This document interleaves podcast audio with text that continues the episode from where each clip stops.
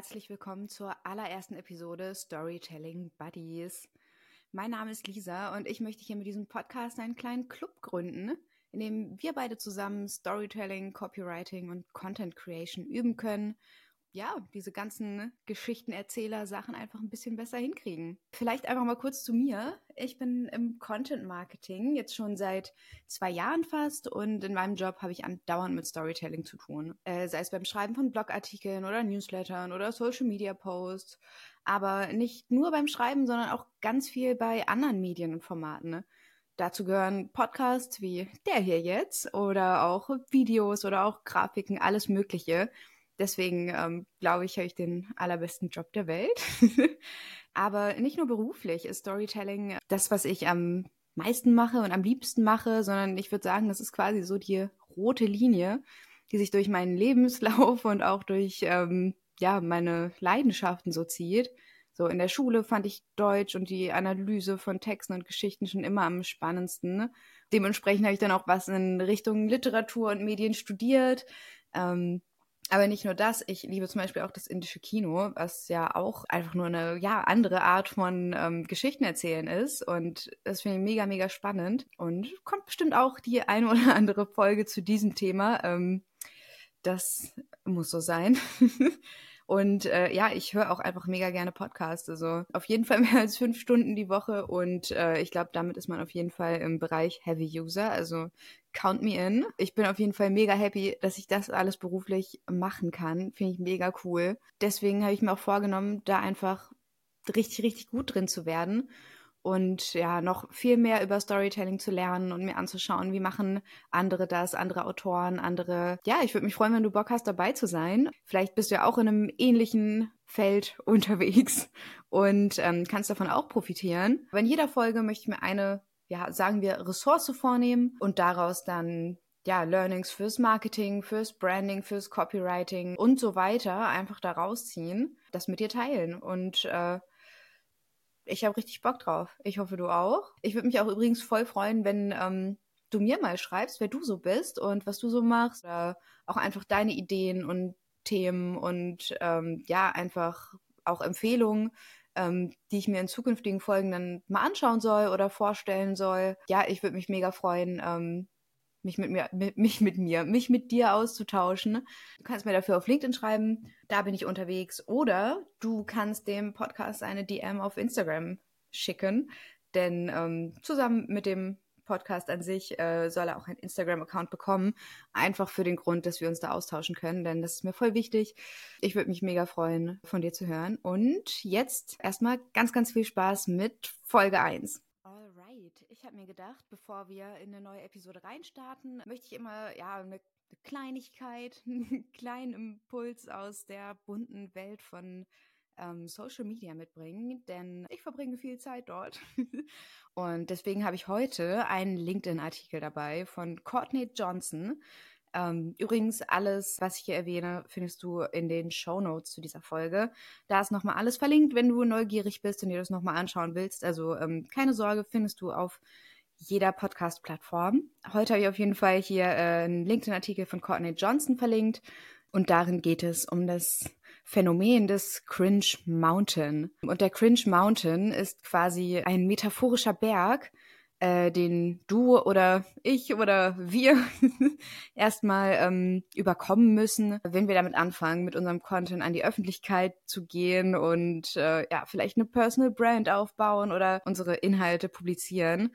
Ähm, und es geht eben darum, dass das zu Beginn echt schwierig ist, sich da zu überwinden. Ne? Die ganzen Unsicherheiten und Selbstzweifel, die äh, dabei aufkommen und vielleicht auch die Sorge, dass andere Leute sich darüber lustig machen, so ein bisschen. Das sind die Sachen, die äh, sich alle auftürmen zum Cringe Mountain ne? und machen eben dieses, ja, komische Gefühl aus, wenn man äh, damit anfängt. Aber es lohnt sich auf jeden Fall trotzdem ähm, mit Content rauszugehen und den Cringe Mountain zu erklimmen, denn ähm, dahinter wartet das sogenannte Land of Cool.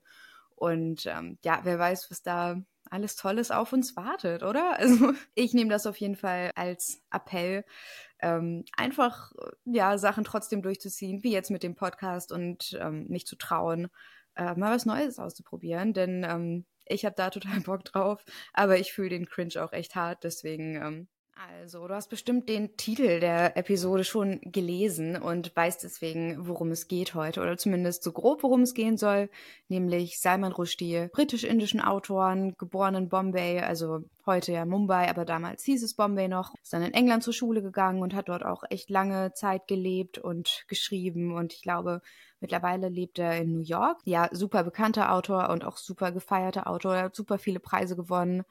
Ja, Fun Fact am Rande, er war tatsächlich auch mal Copywriter und ähm, hat in einer Werbeagentur gearbeitet. Das ist übrigens auch echt erfolgreich. So, da sind so coole kleine Slogans und Sachen rausgekommen wie Irresistible Chewing Gum. Ich würde sagen, äh, auch für MarketerInnen ähm, eine sehr gute Anlaufstelle, ja, mehr übers Schreiben und, und Storytelling zu lernen. Von daher, ich würde sagen, gute Wahl für Folge 1. Ich freue mich auch einfach total über äh, dieses Thema, denn ich will jetzt nicht sagen, Salman Rushdie ist mein Lieblingsautor, denn ja, es ist immer schwierig, ich habe ungern Lieblinge.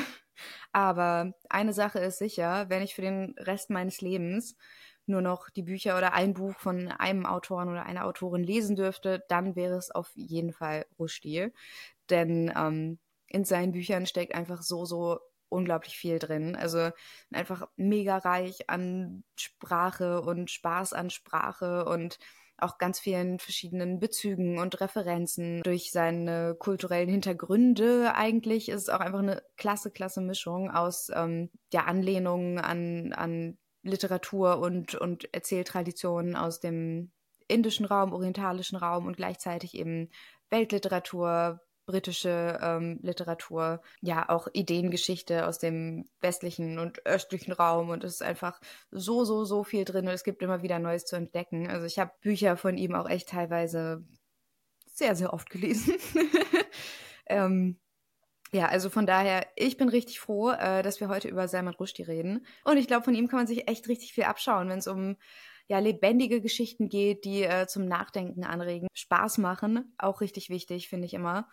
Ja, und in denen einfach richtig viel drinsteckt. Ich will jetzt auch gar nicht zu weit ausholen äh, für den Start, aber vielleicht noch kurz zu dem Genre, in dem Rushdie angesiedelt ist. Das ist der magische Realismus, äh, beziehungsweise ähm, Rushdie selbst äh, bevorzugt den Begriff Surrealismus für sein Schreiben, einfach weil magischer Realismus ähm, mit einer bestimmten Schule von lateinamerikanischen Autoren in Verbindung gebracht wird und er eben diesen Background nicht hat.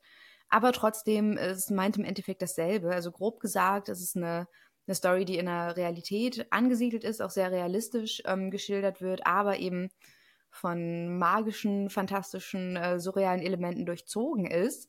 So, da können Superhelden auftauchen oder Gestalten aus verschiedenen mythologischen Welten ganz neue, neue Welten auftun, unmögliche Dinge passieren, physikalisch unmögliche Dinge zum Beispiel. Aber das heißt nicht, dass es ähm, irgendwie ein Selbstzweck ist, diese ähm, fantastischen Sachen. Darum geht's gar nicht. Also klar, es, es macht total Spaß, auch rauszufinden, wie so eine Welt dann sich verhält, wenn da drin Flaschengeister oder ähnliches existieren. Aber es, es geht nicht nur darum, äh, denn das Ding bei magischem Realismus ist, dass die Geschichte an sich total in der Realität verankert ist. Und die fantastischen Elemente werden dann genutzt, um eine Facette der Realität, man könnte sagen eine emotionale oder subjektive Wahrheit der Welt, der Gesellschaft noch viel deutlicher herauszustellen, als es durch so sehr realistisches Schreiben möglich wäre. Also vielleicht wird klarer, was ich hier meine, wenn ich einfach mal ein Beispiel reinwerfe. Äh, zum Beispiel in seinem Roman ähm, Die satanischen Verse. Da geht es ähm, unter anderem um, um Migranten, die in London ankommen, sich zurechtfinden müssen in der Londoner Gesellschaft. Es passiert eben, also es passiert wortwörtlich, dass sich die Migranten, Migrantinnen in Tiere, tierähnliche Wesen oder auch tatsächlich echt Monster einfach verwandeln. Und zwar, weil die, Mehrheitsgesellschaft, die britische Mehrheitsgesellschaft einfach die äh, Beschreibungshoheit über sie hat und die ähm, ganzen Vorurteile und Stereotypen und auch der ganze Rassismus und die Beschimpfungen, die da drin sprachlich existieren, werden halt einfach wortwörtlich auf die migrantischen Figuren übertragen. Und so wird das erst sichtbar, was da eigentlich passiert. Und ich meine, das trifft jetzt auf mich nicht zu. Ich ähm, selbst habe keine Migrationsgeschichte und ähm, wohne auch nicht in London, aber trotzdem, das macht eben diese, diese ganze Erfahrung einfach viel, viel zugänglicher und stellt, stellt auf einer emotionalen Ebene dar, was das bedeutet. Und das finde ich total cool, einfach als ähm, Methode. Und ich glaube, das könnte auch richtig, richtig sinnvoll sein für Marketing. Denn ich meine, da geht es uns ja auch darum, äh, unsere Zielgruppen auf einer emotionalen Ebene zu erreichen. Und ich glaube, so eine gut durchdachte und gut umgesetzte Metapher im Endeffekt ist vielleicht eine, eine richtig gute ja, Herangehensweise, um das zu schaffen. Vielleicht ist ein bisschen magischer Realismus da genau das, wo man so einen Zugang schnell schaffen kann. Also ich kann mir das gut vorstellen. Lasst uns jetzt direkt einmal reinjumpen in das, was ich euch heute mitgebracht habe. Ich habe mir eine Masterclass von ihm angeschaut, beziehungsweise die Masterclass. Das ist so ein ja, Streaming-Anbieter im Endeffekt für, ähm, ja, für so Lerninhalte, für Masterclasses eben, ähm, wo bekannte Persönlichkeiten und ja eben einfach herausragende Persönlichkeiten in ihrem Feld Masterclasses zu ganz unterschiedlichen Themen geben. Das sind so, weiß nicht, 10, 12 ähm, Videosequenzen, in denen du etwas über ein Thema lernen kannst. Im Fall von Salman Rushdie ist es jetzt eben kreatives Schreiben und Storytelling. Ja, im Bereich Literatur und Schreiben gibt es da auch noch andere interessante Kurse. Aber nicht nur das, es gibt auch zum Beispiel Fotografie oder Kochen oder auch sowas wie Wedding Planning. Also ich glaube, für alle Interessen ist da irgendwie was dabei. Ähm, ich finde es auf jeden Fall cool, aber ich muss auch sagen, mir war es dann doch ein bisschen zu teuer langfristig. Deswegen habe ich einfach alles, was mich interessiert hat, erst einen Probemonat durchgebinged und ähm, habe zum Glück mitgeschrieben. Deswegen kann ich dir jetzt erzählen, was Salman Rushdie in seiner Masterclass erzählt, wie gutes Storytelling geht. Als allererstes möchte ich darüber sprechen, wie man seinen eigenen Stil findet als Schreiber, als Copywriter, als Content-Marketer. Äh, und zwar sagt er, dass dein Stil äh, die Art und Weise ist, wie du die formalen Regeln der Sprache befolgst oder auch mit ihnen brichst.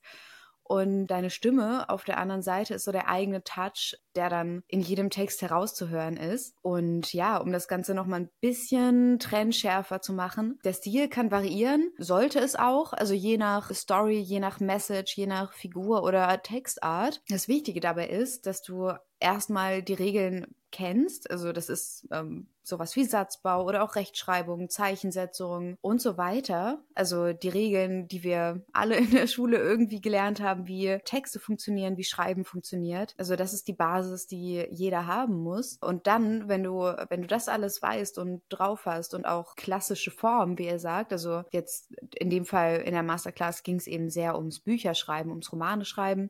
Aber ich glaube, das trifft auch zu, wenn du im Marketing schreibst.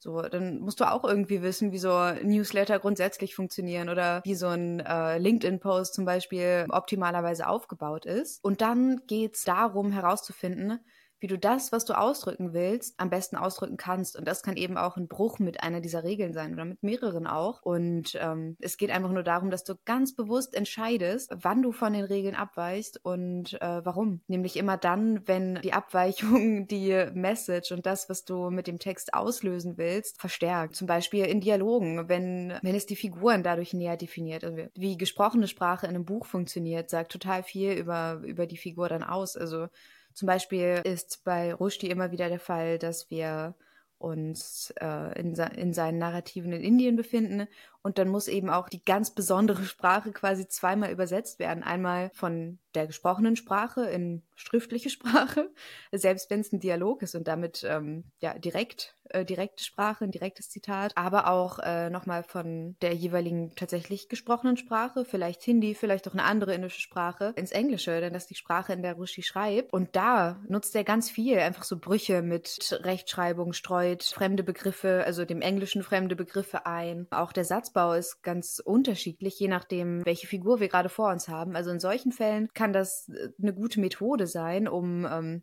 ja, einfach etwas über die Figur auszudrücken, aber auch äh, darüber hinaus, also auch in ja, einem, einem Fließtext der einfach normalen Erzählstimme oder einfach, ja, der Klang des ganzen Texts, den du so schreibst. Und ähm, ja, um das ein bisschen klarer zu machen, was, was Rushdie hier meint, was ich hier meine, habe ich immer ein Zitat mitgebracht aus Rushdies Roman des Mauren letzter Seufzer.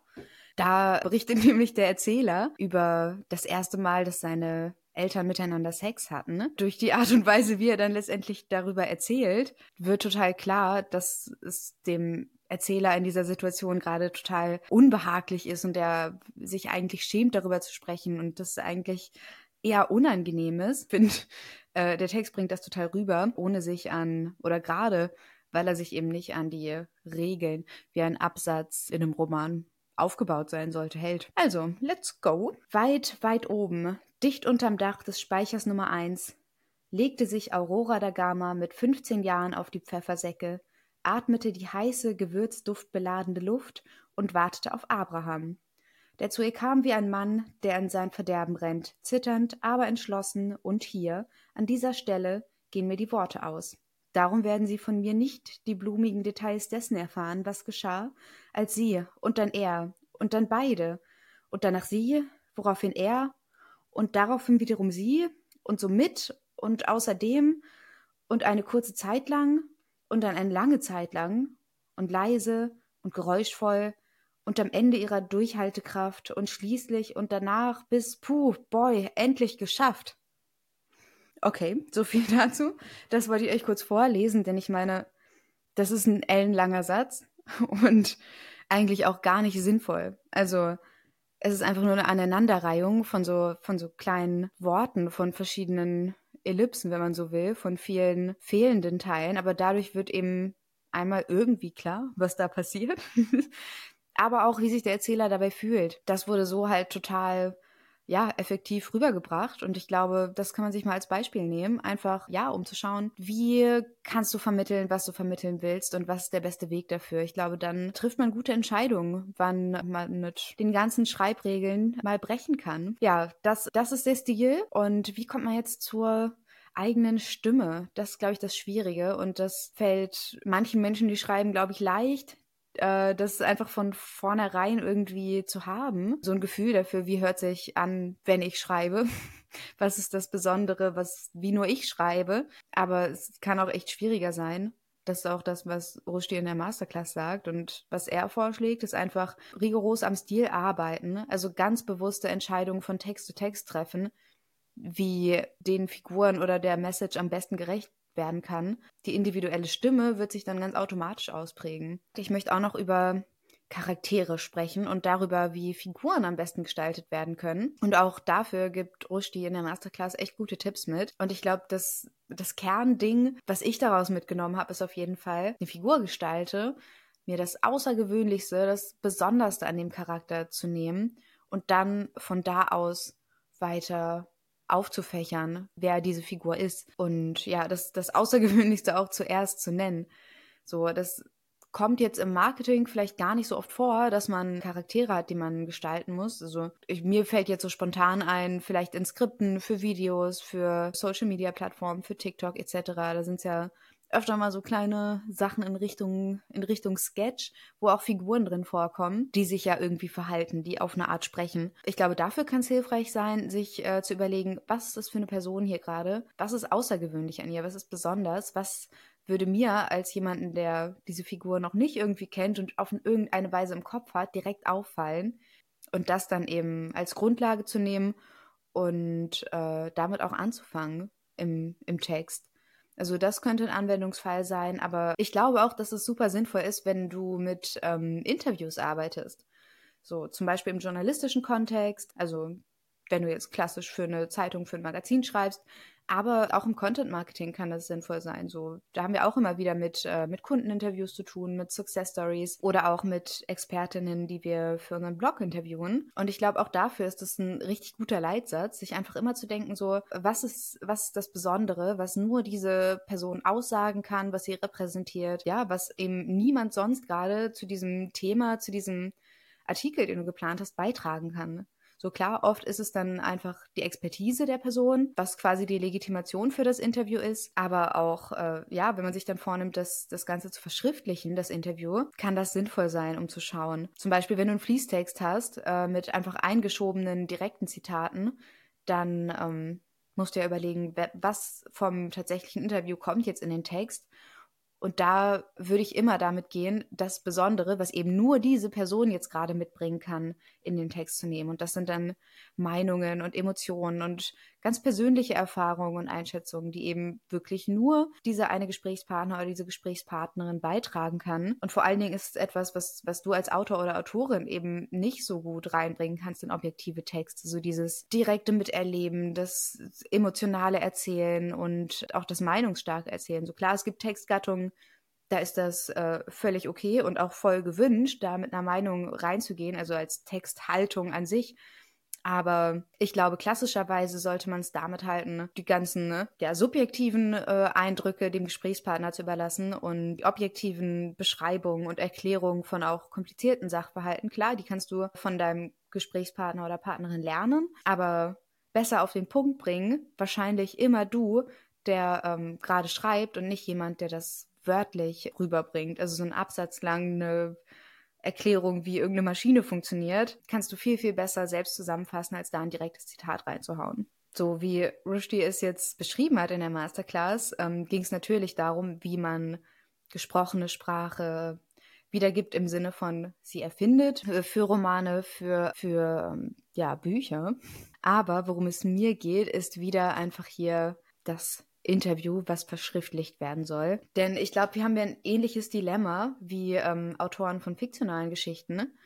Denn gesprochene Sprache wiedergeben ist gar nicht einfach. Auch nicht, wenn du die ähm, direkte gesprochene Sprache als Grundlage hast, also ein Interview aufgezeichnet hast, was du dann aufschreiben willst. Das ist gar nicht so einfach, die Balance zu halten, so zwischen, ja, es soll sich, es soll sich echt anhören und anfühlen im, im geschriebenen Text, aber trotzdem kann man, glaube ich, nicht einfach oder in den seltensten Fällen wirklich alles so zu Papier bringen, wie dein Gesprächspartner oder deine Gesprächspartnerin das wirklich gesagt hat. Denn niemand spricht so, wie es geschrieben wäre du hörst es mir jetzt wahrscheinlich auch an. Es sind super viele Ös und Äms hier drin, auch wenn ich versuchen werde, das ein oder andere noch rauszuschneiden. Aber das, so reden Leute einfach nicht. Das fühlt sich dann auch wirklich tatsächlich echten Dialog einfach echt an. Und so ist es halt. Und das ist natürlich.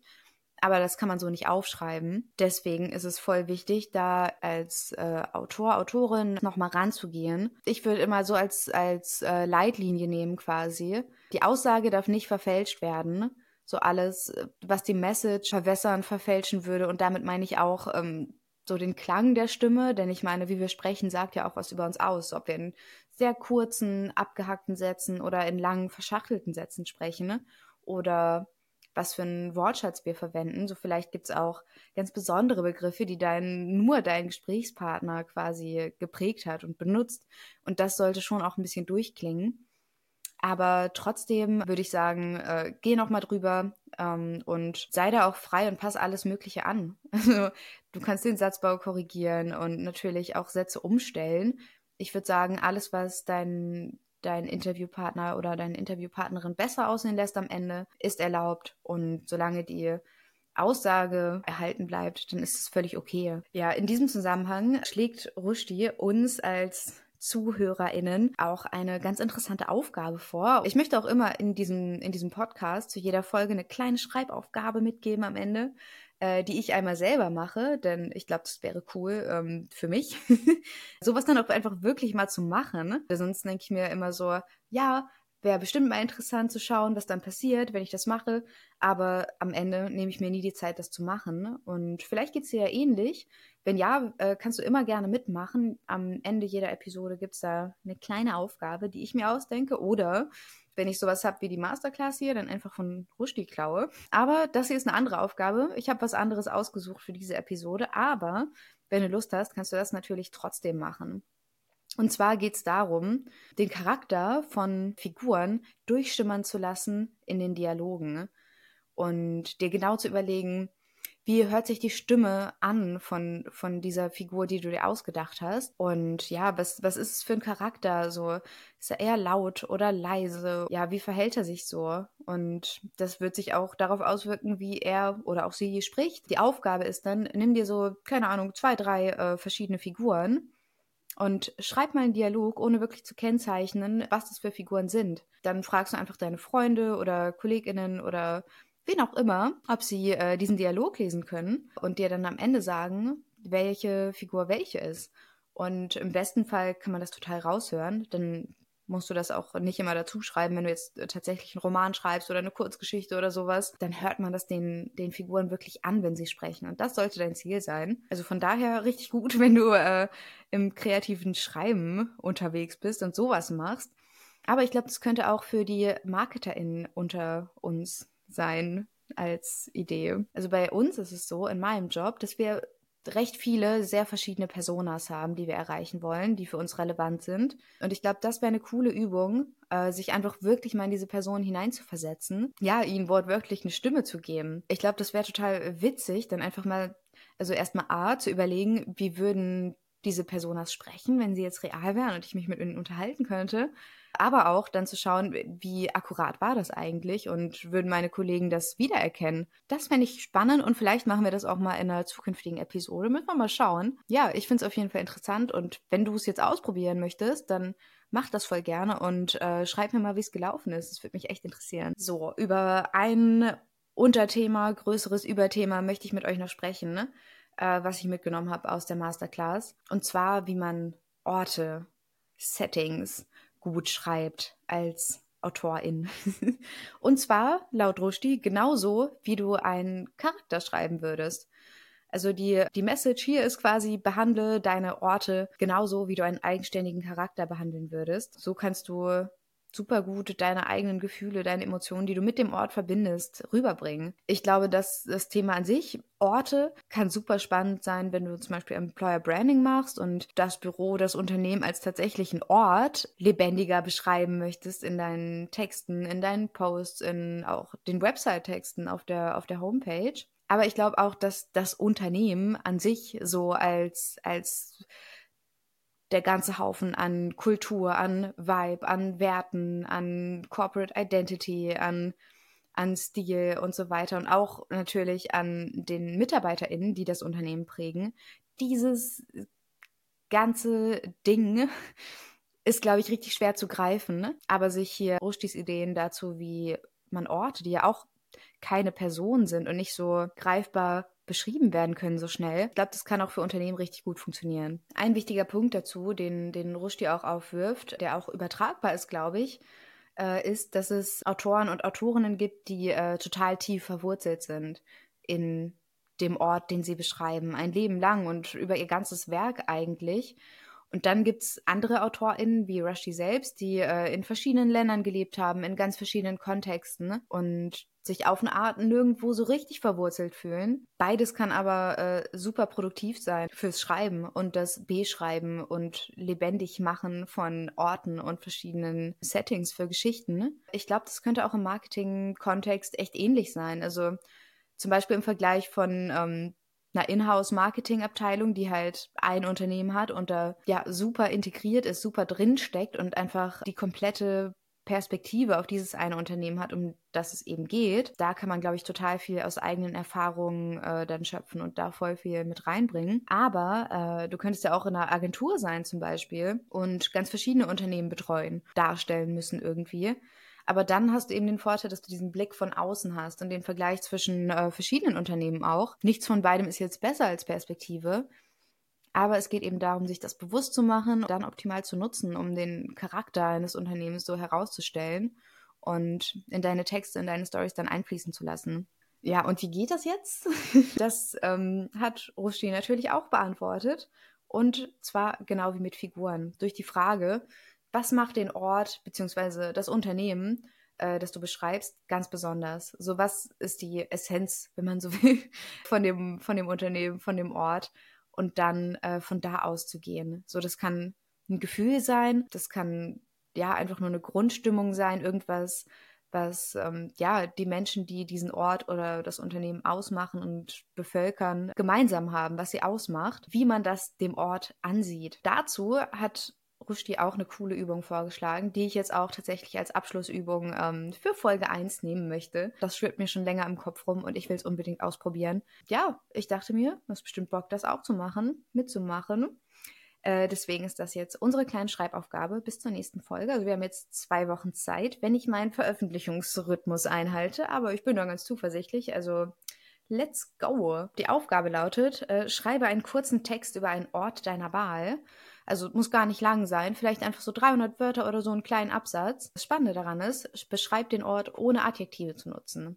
Denn wenn du nicht sagen kannst, dass ein Ort schön ist oder warm ist oder verwunschen ist oder grün ist, dann musst du ausweichen und eine Story erzählen über, über den Ort um zu umschreiben, wie es da so ist. ich glaube, das ist der beste Weg, um ja den LeserInnen von einem Text den Ort ähm, zugänglich zu machen und sie wirklich ja den Ort betreten zu lassen. Und dann geht es eben darum, welche Story könntest du erzählen, um, um genau das zu treffen, was den Ort ausmacht. Vielleicht auch schon Rückschlüsse zulässt auf die Menschen da drin. Ich glaube einfach, das ist eine coole kleine Aufgabe, um ins kreative Schreiben reinzukommen, Storytelling zu üben und ja, neue Inspirationen zu sammeln. Äh, ich habe voll Lust, das auszuprobieren und in zwei Wochen hört ihr, wie es mir damit ergangen ist, äh, ob ich das nutzen kann, auch für meinen Marketingalltag. Wie gesagt, wenn du die Aufgabe mitmachen willst, das fände ich klasse. Und ich würde mich auch mega freuen, von dir zu hören, ähm, wie es dir damit ergangen ist, wie es für dich war. Und wenn du Lust hast, teile auch gerne deinen, deinen Text zu dem Ort mit mir. Das würde mich auch total freuen. Dafür kannst du mir auf LinkedIn schreiben. Das ist auch alles in den Show Notes. Und ähm, ja, ich freue mich von dir zu hören. Bin gespannt, wie es weitergeht mit der Aufgabe und was dabei uns so rauskommt. Damit sind wir schon am Ende von Episode 1. Äh, ich weiß nicht, wie es dir geht. Mir kam es super, super schnell vor. Ich hoffe, du konntest auch was mitnehmen. Ähm, und ja, neue Inspiration für dein Schreiben sammeln. Das würde mich echt freuen. Das ist mein Ziel hier. Und ähm, ein letzter Tipp noch von Salman Rushdie aus seiner Masterclass. Um gut zu schreiben, musst du wissen, was gut geschriebene Texte sind. Und dieses Wissen kommt mit dem Lesen von guten Büchern. Ich würde sagen, Rushdies Bücher sind dafür auf jeden Fall ein super guter Anhaltspunkt. Ich kann sie echt nur empfehlen. Bin echt ein riesengroßer Fan. Ich glaube, das hast du rausgehört. ähm, Deswegen packe ich dir mein Lieblingsbuch von Rushdie oder na, sagen wir drei Lieblingsbücher von Rushdie mal in die Show Notes. Ich würde mich voll freuen, wenn du mein Storytelling Buddy sein möchtest und in zwei Wochen wieder zuhörst und ja, mit mir zusammen noch mehr über Storytelling und Schreiben, Marketing und so weiter lernen möchtest. Lass mich auf jeden Fall wissen, was du dir wünschst von dem Podcast hier, so in zukünftigen Episoden gerne hören möchtest. So, wenn du mir auf Spotify zuhörst, dann ähm, schau dir auf jeden Fall die Umfrage zu der Folge an da ja, kannst du mir alle möglichen Sachen mitteilen, die äh, du spannend findest, Bücher, die du schon gelesen hast oder ähm, andere Arten von Ressourcen. Wie gesagt, es muss kein Buch sein hier, was wir besprechen, was wir jetzt auch nicht. Ja, auf jeden Fall schreib mir da super gerne rein, äh, was dich inspiriert hat in letzter Zeit, was du gerne teilen möchtest. Und ja, dann würde ich sagen, bis zum nächsten Mal. Hat mich gefreut.